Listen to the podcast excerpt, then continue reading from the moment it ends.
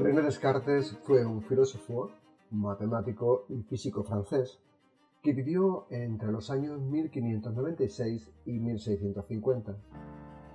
Descartes creó la geometría analítica, realizó aportaciones fundamentales en la óptica, la mecánica y la geología.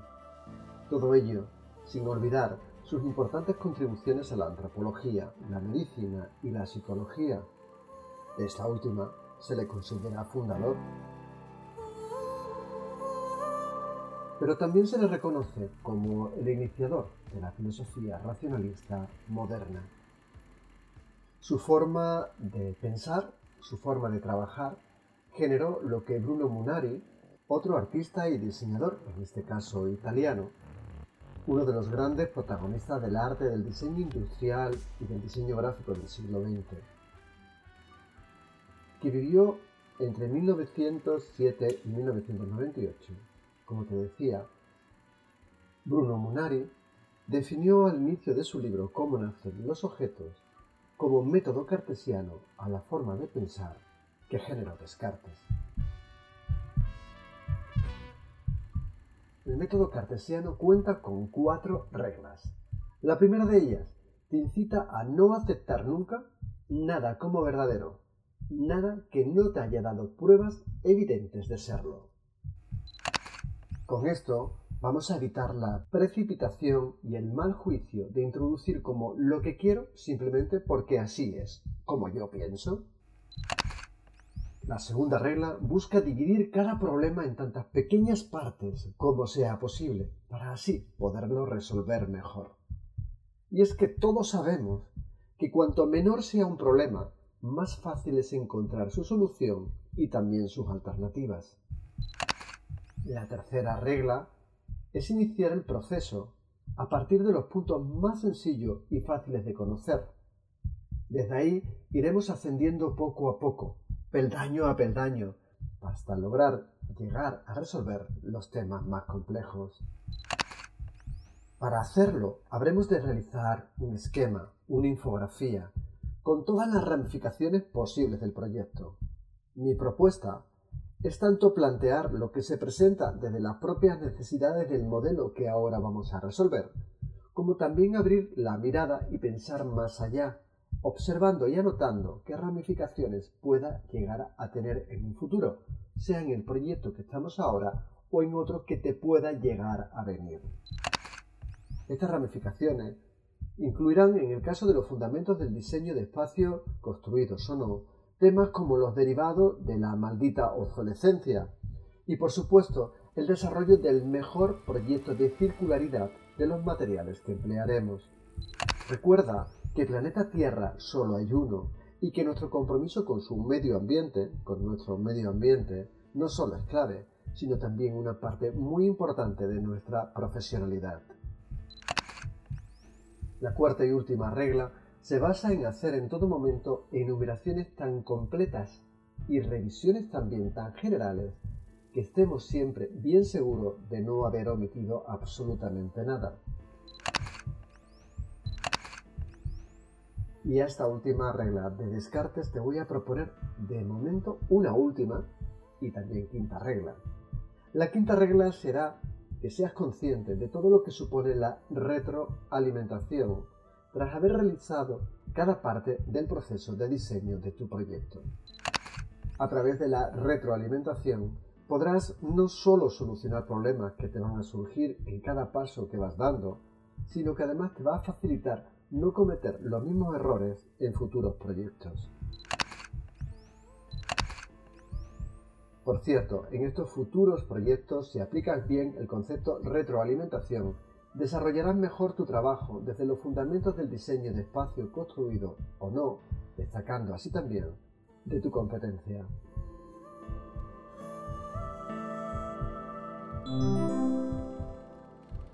Hola, ¿cómo estás?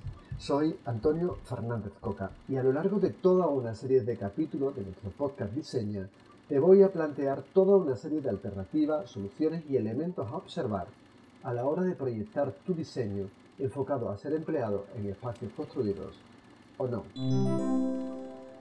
Diseña es el podcast del profesor de la Universidad de Les Illes Balears, el doctor Antonio Fernández Coca, que te facilita el conocer mejor los fundamentos para diseñar espacios construidos, o no. Para saber más puedes visitar la web coca.plus barra fundamentos. Hoy hablamos sobre el proceso de diseño, para qué sirve y dónde vamos a encontrar los problemas.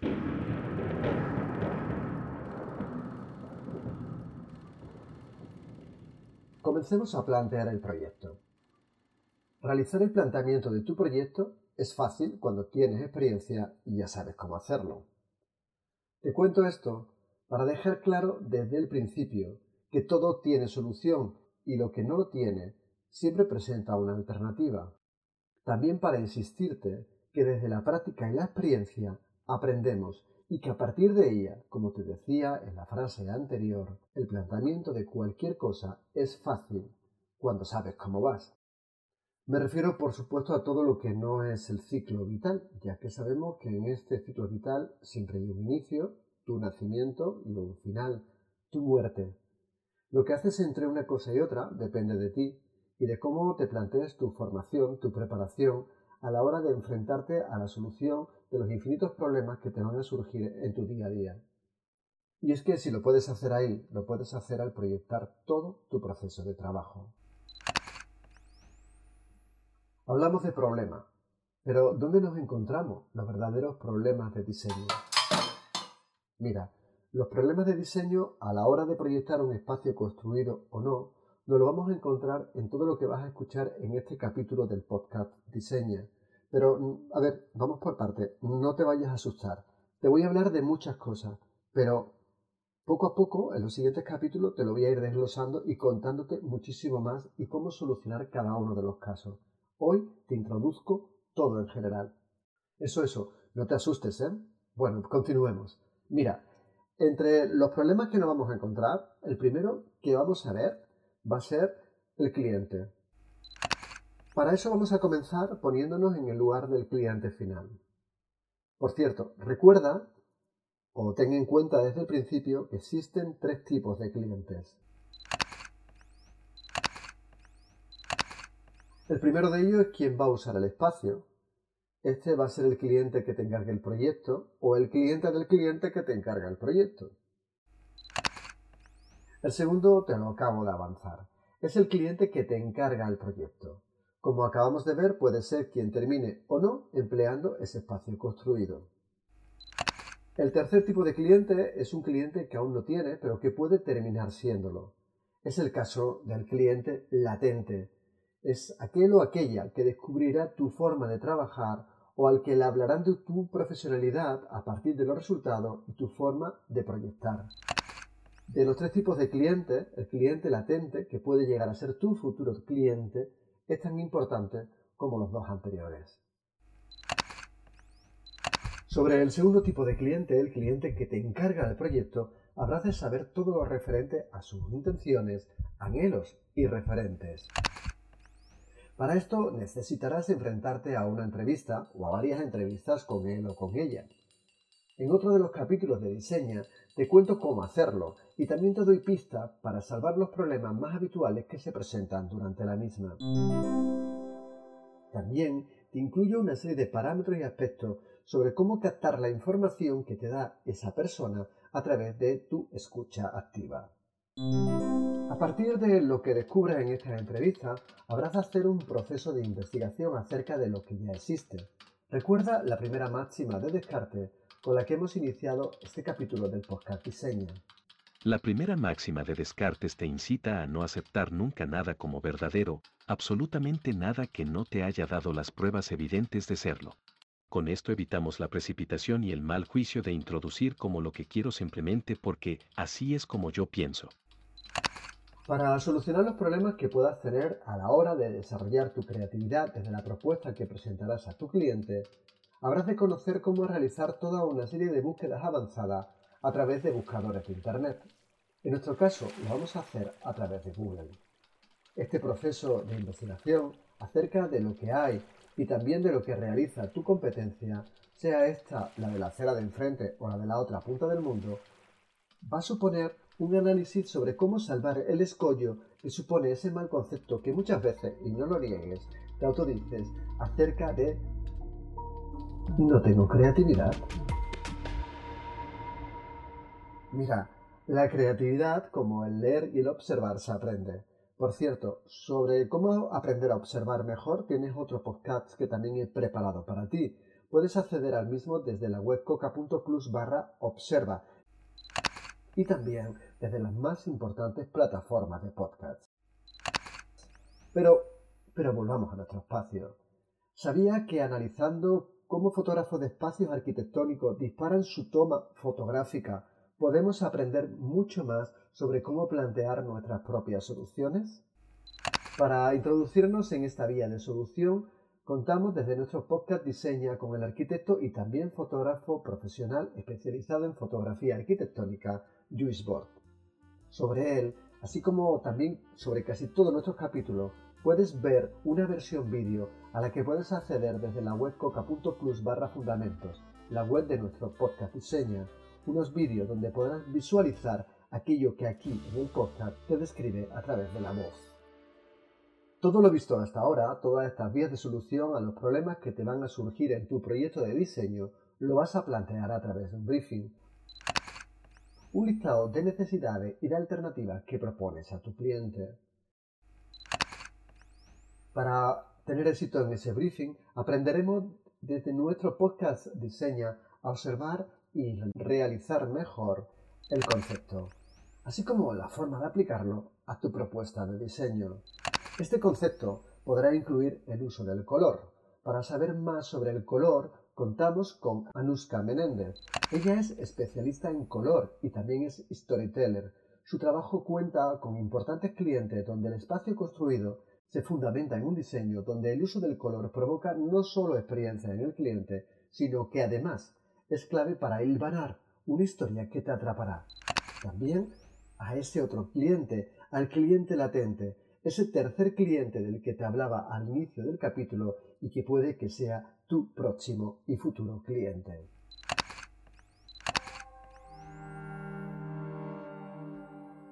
Pero como sucede con el tercer cliente, no todo es lo que se ve a primera vista. Hay un elemento que te dará muchos problemas si no lo solucionas también desde el principio. Me refiero a la circulación entre las diversas instancias que conformarán un espacio, construido o no. Sobre esto también te dejo un capítulo en este podcast Diseño. A este último capítulo vamos a sumar otro problema más que podrás encontrarte en tu proceso de diseño. ¿Qué pasa con la accesibilidad, incluso en un espacio construido destinado a vivienda habitual? Para solucionar esta circunstancia, para conocer alternativas y mejoras, nada mejor que contar con otro profesional. En este caso, tratamos con José Luis Ortego. Él es técnico especialista en accesibilidad en nuestra universidad, la Universidad de Les Illes Balears. Y accesibilidad también es el que podamos facilitar una rápida localización de estancias a nuestro cliente final, al usuario de nuestro espacio construido o no.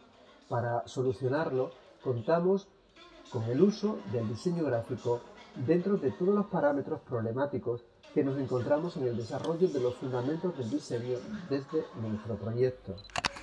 Sobre diseño gráfico, hablamos con un profesional como es Miguel Alonso Oleaga, se trata de un especialista en el desarrollo de soluciones gráficas para espacios construidos o no, que nos relatará cómo solucionó según qué casos y también nos dará pistas para trabajar en la misma línea de éxito en cuanto al logro de esa solución de problemas. Tras todo esto, tendremos toda una nueva serie de soluciones, siempre soluciones y en el caso de que no existan alternativas. Pues como decía Descartes al inicio de nuestro capítulo, se trata de una serie de soluciones divididas, desmenuzadas en pequeñas partes. La segunda regla descartiana para proyectar un método busca dividir cada problema en tantas pequeñas partes como sea posible para así poder resolverlo mejor. Todos sabemos que cuanto menor sea un problema más fácil es encontrar su solución y alternativas. Con todas estas soluciones hemos de plantear una fase final donde unimos todo. Se trata del análisis del espacio desde su cuadro de ordenamiento, su matriz de relaciones y también los diagramas. Con todo esto, logramos poner en un mismo documento toda una serie de soluciones a las diversas alternativas que vamos a plantear a nuestro cliente como paso previo a la realización de la intervención. Todo ello dentro del proceso de diseño que nos ocupa en nuestro podcast. Y hablando de este podcast, todo este podcast, así como todo lo que vas a tener como apoyo desde la web coca.plus barra fundamento, no es más que un fortísimo material extra de trabajo que realiza quien te habla, Antonio Fernández Coca, profesor titular de universidad, para mis estudiantes para mis alumnos, para mis alumnas de la asignatura Fundamentos del Diseño del grado en Edificación de la Escuela Politécnica Superior de la Universidad de las Islas Baleares. ¿Y qué pasa? Si tú no eres uno de ellos, uno de ellas, no pasa nada. Puedes consultar, puedes escuchar este audio, puedes consultar esa web y puedes ir mucho más allá. Porque a través de este podcast de diseño, seas estudiante o no, no lo tienes todo. Solo tienes toda una serie de soluciones a problemas que desarrollamos nuestro día a día como profesionales. El resto, el resto lo ves en el aula con tu profesor, así como a través del estudio y la consulta de materiales ajenos, desde los que aprendemos desde las soluciones que han dado otras personas, otros profesionales a cada problema. Y terminamos este capítulo no sin antes darte una nueva solución a esos futuros problemas que te seguirán surgiendo proyecto a proyecto. Esta solución no es otra que la de pedirte siempre que pienses en la retroalimentación. Mira, escribe, dibuja, realiza croquis, toma notas, lleva un diario sobre todos los problemas que te van surgiendo. Razona y explica cómo lo has solucionado, así como qué otras alternativas podrías haber realizado. Redacta también, anota dónde has encontrado cada solución, quién es su autor, quién es su autora, y si ha venido de tu propio trabajo de dónde te vino inspirada. Piensa que todo esto es material tuyo interno de trabajo, que te va a permitir mejorar la rueda. Y la rueda no es más que una metáfora, porque la rueda, y te hablo de ella en uno de los capítulos, ya está inventada. Y lo que hacemos a la hora de diseñar es mejorar sus posibilidades. Pero si la mejora es ajena, también hay que reconocerla, porque a partir de ahí podemos tirar de dónde vino su mejora, analizar la base de dónde viene y aplicarla en nuestro próximo proyecto a través de esta retroalimentación constante que estamos teniendo también a la hora de formarnos de una manera continuada en este campo profesional que nos ocupa y que tanto nos gusta. Y con todo esto, te dejo. Bueno, te dejo de momento. Nos vamos a ver en el próximo capítulo. En él te voy a invitar a que te pongas en el lugar de tu cliente Con todo esto terminamos este capítulo. Recuerda que si deseas saber más sobre Diseña, el podcast que te facilita el conocer mejor los fundamentos para diseñar espacios construidos, o no, puedes visitar la web coca.plus barra fundamentos. En el capítulo de hoy también ha participado Elena Fenoy, prestándonos su voz para las cortinillas, y Carlos Duarte, quien dio título al capítulo y repitió algunas de las reglas del método cartesiano. La música empleada pertenece a la plataforma arlift.io, con la que tenemos un contrato de licencia de uso universal. Y ya lo sabes, tienes más información desde la web coca.plus barra fundamentos.